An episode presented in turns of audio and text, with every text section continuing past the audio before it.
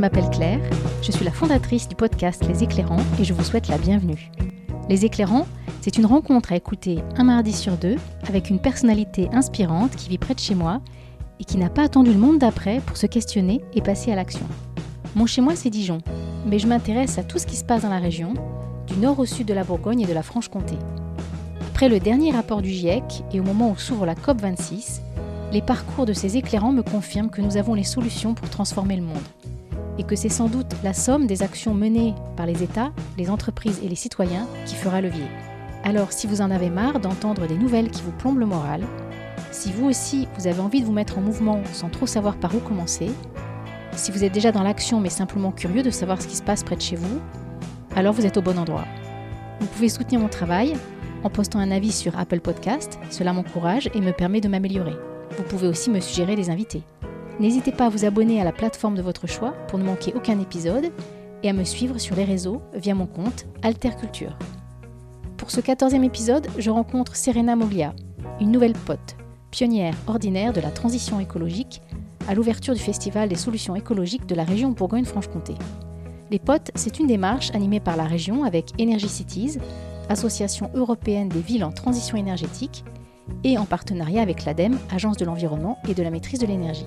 Aujourd'hui, le réseau des potes compte plus de 400 membres, entrepreneurs, associations, élus, citoyens, dont les actions sont valorisées et soutenues dans une démarche collaborative. Dans cette interview, Serena nous rappelle qu'un vêtement, c'est plus complexe à fabriquer qu'un sandwich. Serena sait de quoi elle parle. Elle est designer textile et artisane d'art et ensemble, nous avons évoqué son parcours professionnel, d'abord à l'étranger, dans la mode haut de gamme et le luxe féminin. Puis elle m'a raconté comment ces expériences ont façonné une âme déjà sensible à la question environnementale, jusqu'à la création de sa propre entreprise, Rena, à Besançon. Rena signifie renaissance en latin. Si un jour vous croisez Serena, ne vous fiez pas aux apparences. Sous ses allures de jeune femme frêle se cache une personnalité que l'on devine courageuse et empreinte de convictions fortes chevillées au corps. Passionnée d'art et de création textile, elle s'oriente vers les métiers du design textile et part travailler en Inde puis en Angleterre. C'est lors de ces voyages qu'elle prend conscience de façon assez violente de la problématique des déchets, elle qui pourtant était biberonnée à l'écologie et semblait avoir une longueur d'avance.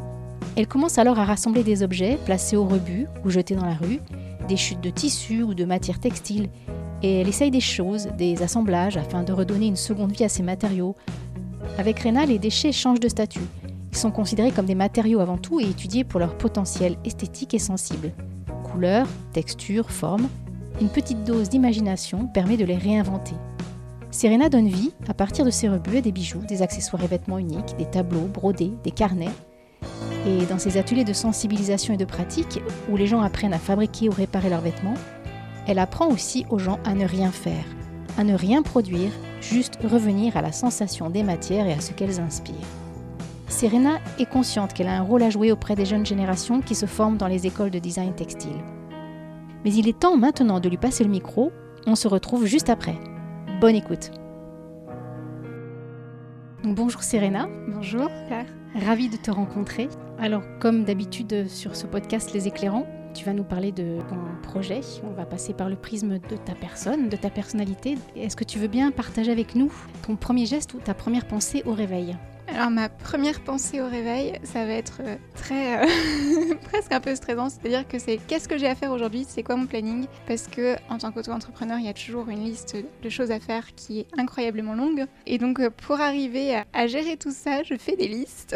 Et donc une de mes des premières choses que je fais au réveil, avant de me lever des fois, c'est de vérifier ce que j'ai à faire, à quelle heure et, et tout ça pour juste être sûr que je vais accomplir à peu près tout ce que je dois accomplir dans la journée.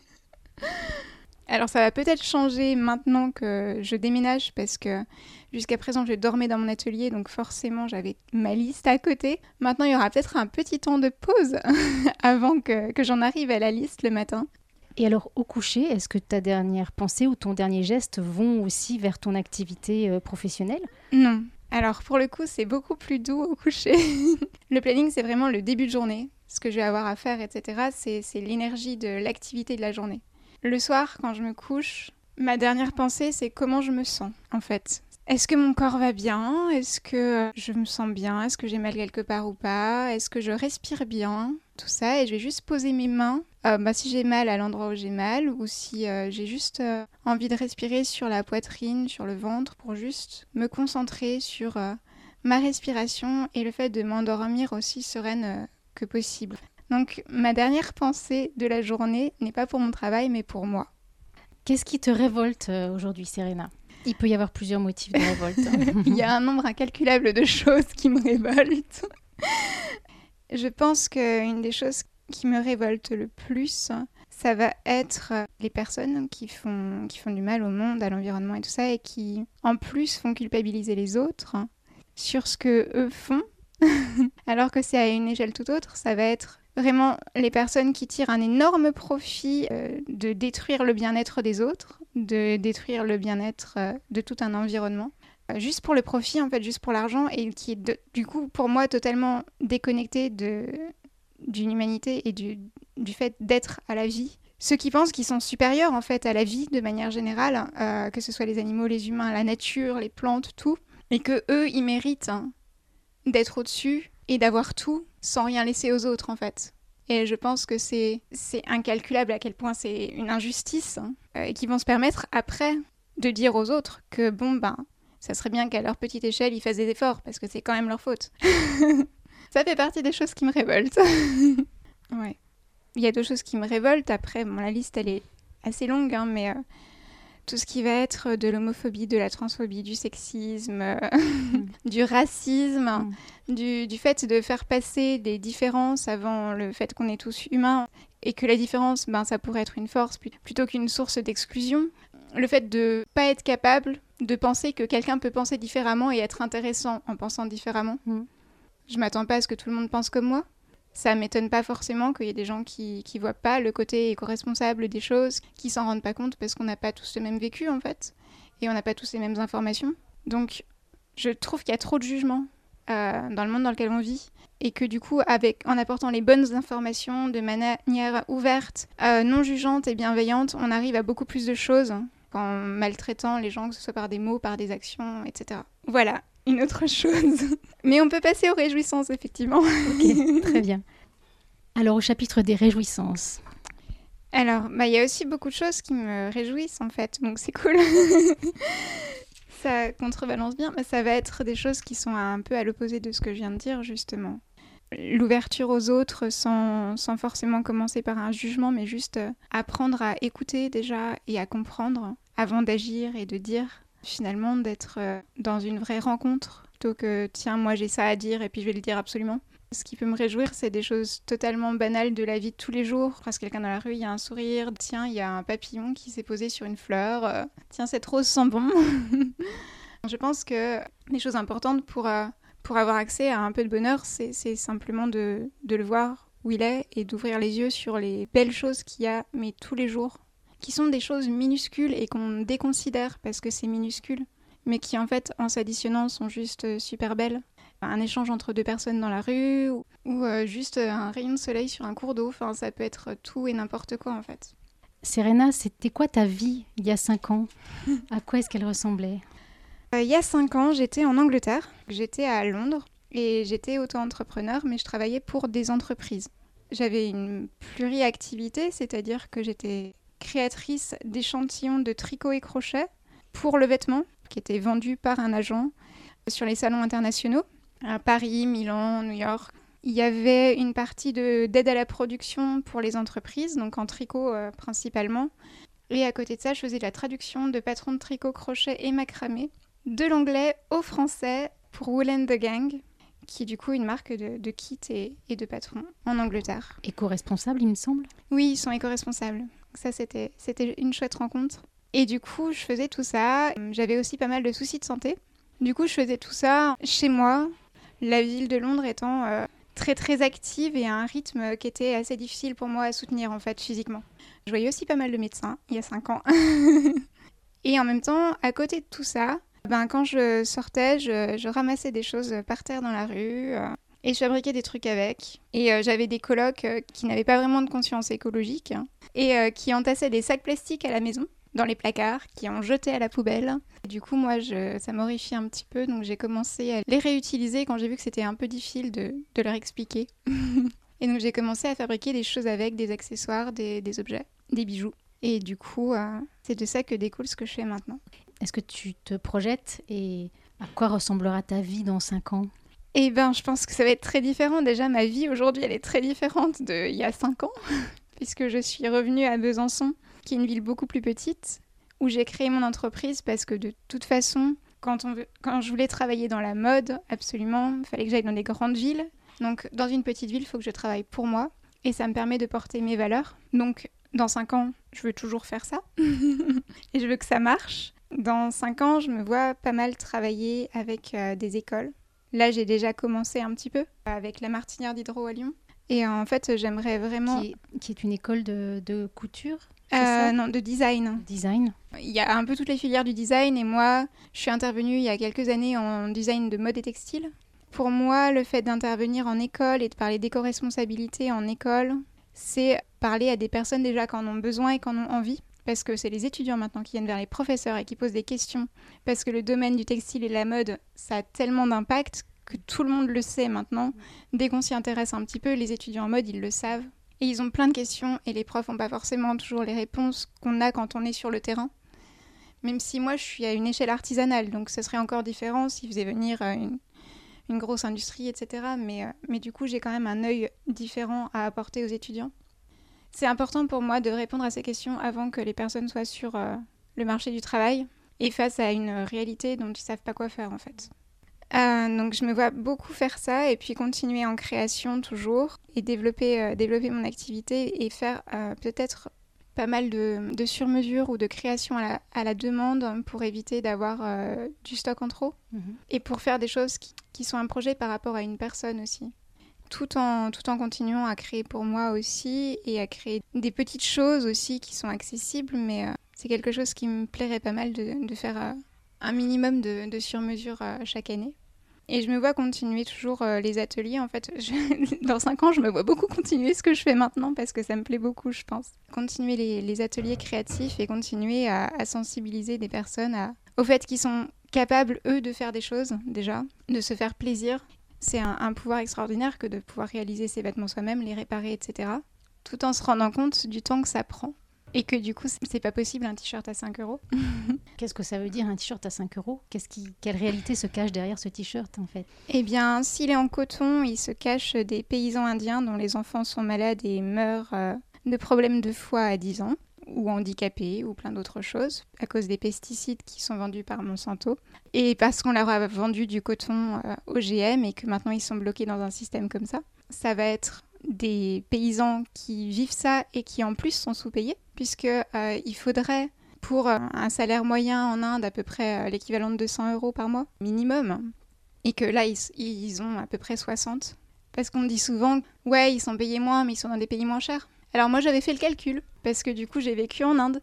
Il y a une partie tellement immense de la population qui est en dessous du seuil de pauvreté que que c'est pas possible que ce soit viable en fait de payer les gens si peu. Donc j'ai fait le calcul pour pouvoir dire ben écoute hein, c'est comme si tu gagnais 400 euros par mois en France du coup tu en penses quoi? Mmh. pour nourrir ta famille, euh, pour, euh, pour vivre toi, pour, euh, pour tout. Est-ce que, est que tu trouves ça juste? Il y a les personnes qui fabriquent dans des usines à moindre coût avec, euh, je sais pas, 14, 16, 18 heures de travail euh, dans des lieux qui ne sont pas du tout sécurisés.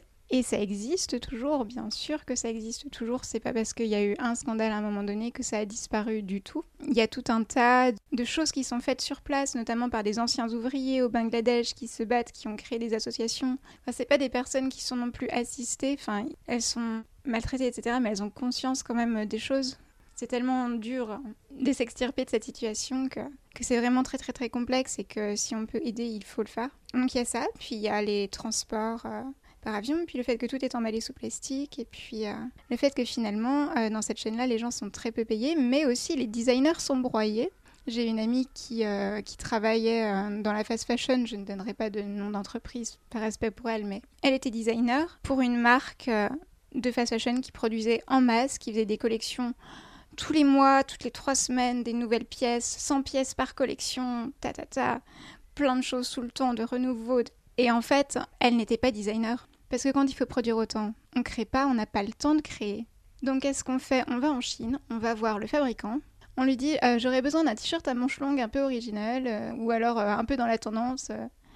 Le fabricant, il montre un t-shirt à manches longues qui est existant, qui est déjà fait, qui a la qualité ben, qu'il a, quoi. Et puis le designer regarde le truc et dit ben alors on va changer tel détail, on va mettre un bouton comme ça à la place de celui-là. Et puis voilà, ça sera une pièce de la collection.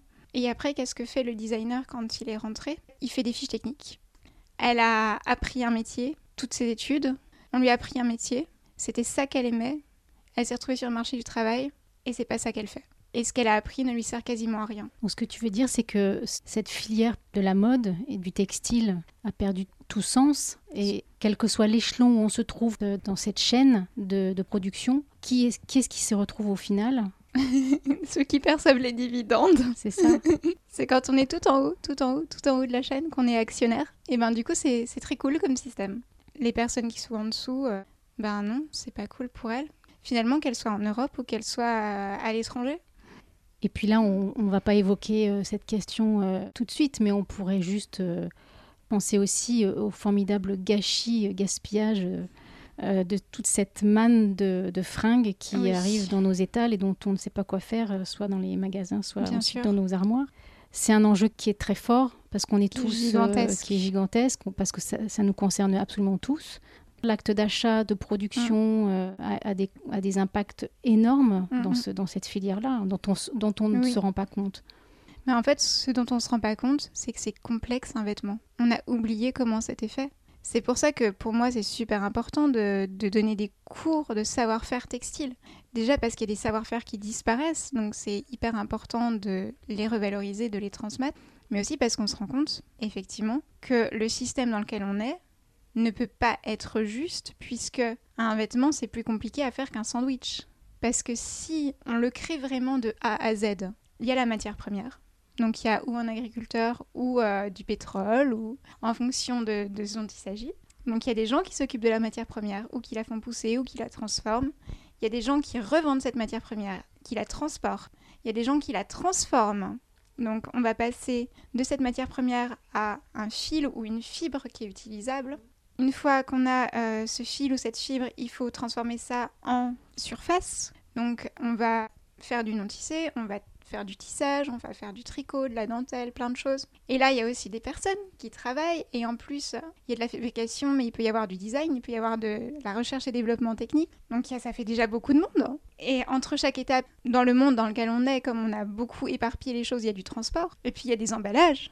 Une fois qu'on a cette matière, ce textile, eh ben, il faut faire un vêtement. Pour faire un vêtement, il faut faire quoi? Il faut déjà faire un patronage. Et avant de faire un patronage, on fait de la recherche créative pour savoir ce qu'on va, ce qu'on va vouloir obtenir. Donc ça fait beaucoup de choses. On va aussi avoir quelqu'un qui intervient en marketing parce qu'il faut que l'objet plaise, qui va faire un peu des études de marché. On va avoir quelque chose d'extrêmement complexe autour d'un seul vêtement. Et du coup, une fois qu'on a notre patron, qu'on a notre étude, qu'on sait quelle couleur on veut, quel motif, etc., il faut le réaliser. Donc on va avoir euh, ben, des personnes qui fabriquent, coupent, qui cousent, etc.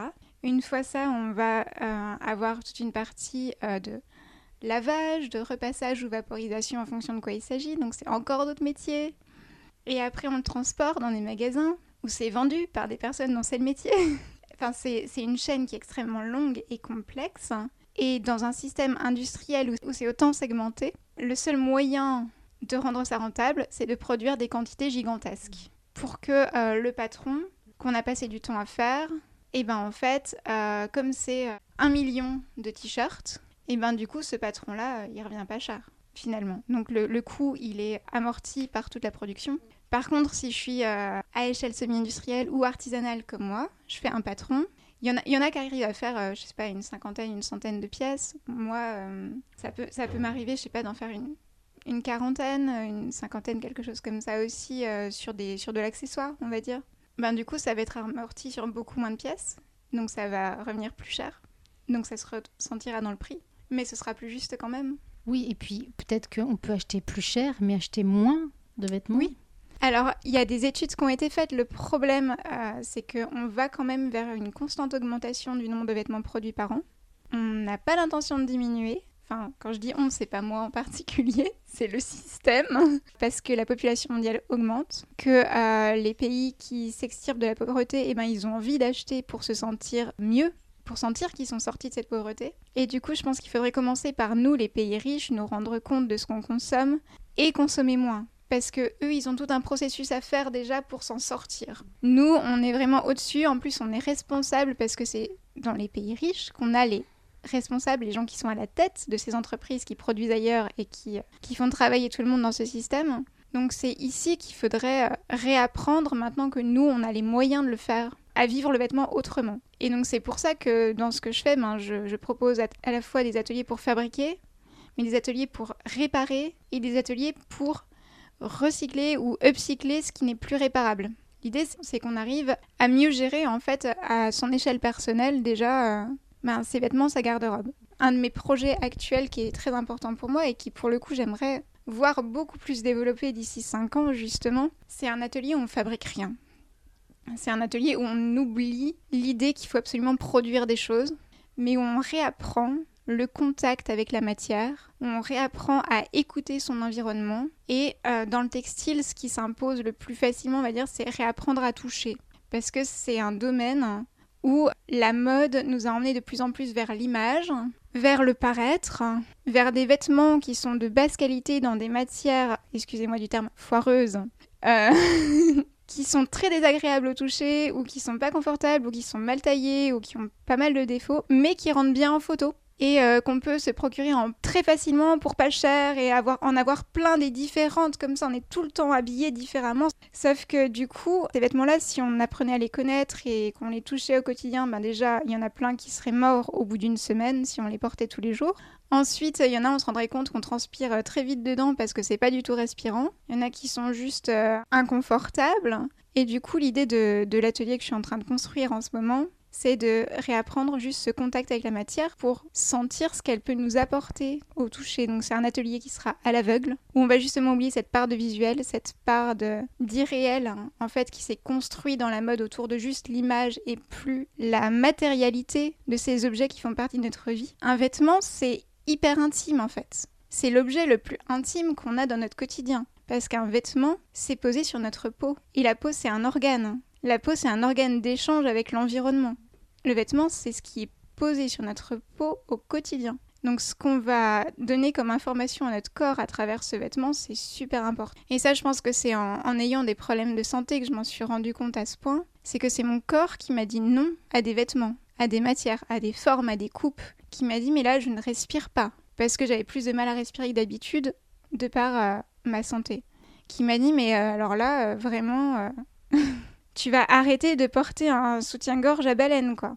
Tu ne peux pas mettre un leggings moulant qui est collé sur ta peau et où ça te fait des pellicules de peau à la fin de la journée parce que ça a frotté sur ton corps et que ton corps, du coup, n'est pas préparé à ce frottement. Donc il y a toute une étape qu'on a oubliée de langage avec ce textile et même sur ce que peut apporter aussi de bon en fait, une sensation positive avec une matière le fait d'avoir un, foulard en soie, ça va faire euh, bobo riche, je sais pas quoi, mais en, fait, euh, un foulard en soie, ça, a une certaine douceur, ça a une certaine légèreté. Et le fait de l'avoir au contact de la peau, ça, peut faire se sentir bien, léger, vivant, juste parce que ça, ça va avoir un toucher qui est hyper agréable. Un lin qui est respirant, qui est bien fait, mais on va se sentir à l'aise parce que le corps pourra respirer, la peau pourra évacuer ce qu'elle a à évacuer, ce ne sera pas empêché par un plastique. Quand vous vous retrouvez devant un vêtement en polyester, en fait, imaginez que c'est un sac plastique. Parce qu'en fait, un vêtement en polyester, c'est juste du plastique dont on a fait des fils et qu'on a tissé au lieu de faire une surface directement. Bon, merci beaucoup, euh, Serena. Pour finir, est-ce qu'il y a encore une question que tu aurais aimé que je te pose? Euh, C'était est-ce que je crois? Que le monde peut être meilleur Est-ce que je crois que c'est une réalité faisable que d'améliorer les choses, tout en, étant bien dans sa vie en fait, et tout en, étant euh, dans, le respect de soi aussi? Et donc j'avais juste une réponse très courte qui était oui. Mais je crois qu'on va rester sur cette note euh, ouverte et positive. Merci beaucoup Serena d'avoir pris ce temps pendant le Festival des solutions écologiques. C'était un vrai plaisir de te rencontrer et d'échanger avec toi. À bientôt. Merci Claire. Et voilà, c'est fini. Merci d'avoir écouté l'épisode jusqu'au bout. Pour en savoir plus sur Rena, vous pouvez aller sur le site internet dédié www.rena-eco.com. J'ai glissé dans la barre de description de l'épisode quelques ressources utiles sur la mode responsable si vous souhaitez aller plus loin. Enfin, si vous avez apprécié écouter les éclairants, n'hésitez pas à vous abonner sur votre plateforme préférée pour ne rater aucun épisode et n'hésitez pas à le partager. Et vous pouvez m'aider à faire connaître ce podcast en glissant un avis sur Apple Podcast. Merci d'avance. Vous retrouvez cet épisode sur Podcast Addict, Spotify et Deezer, ainsi que sur la plateforme Ocha et mon site internet alterculture.fr. Et on se retrouve dans deux semaines avec Thomas Berthet. C'est lui qui sera au micro pour nous parler de son projet Au Luciole, un projet de boulangerie et lieu de vie inclusif. À très bientôt et portez-vous bien.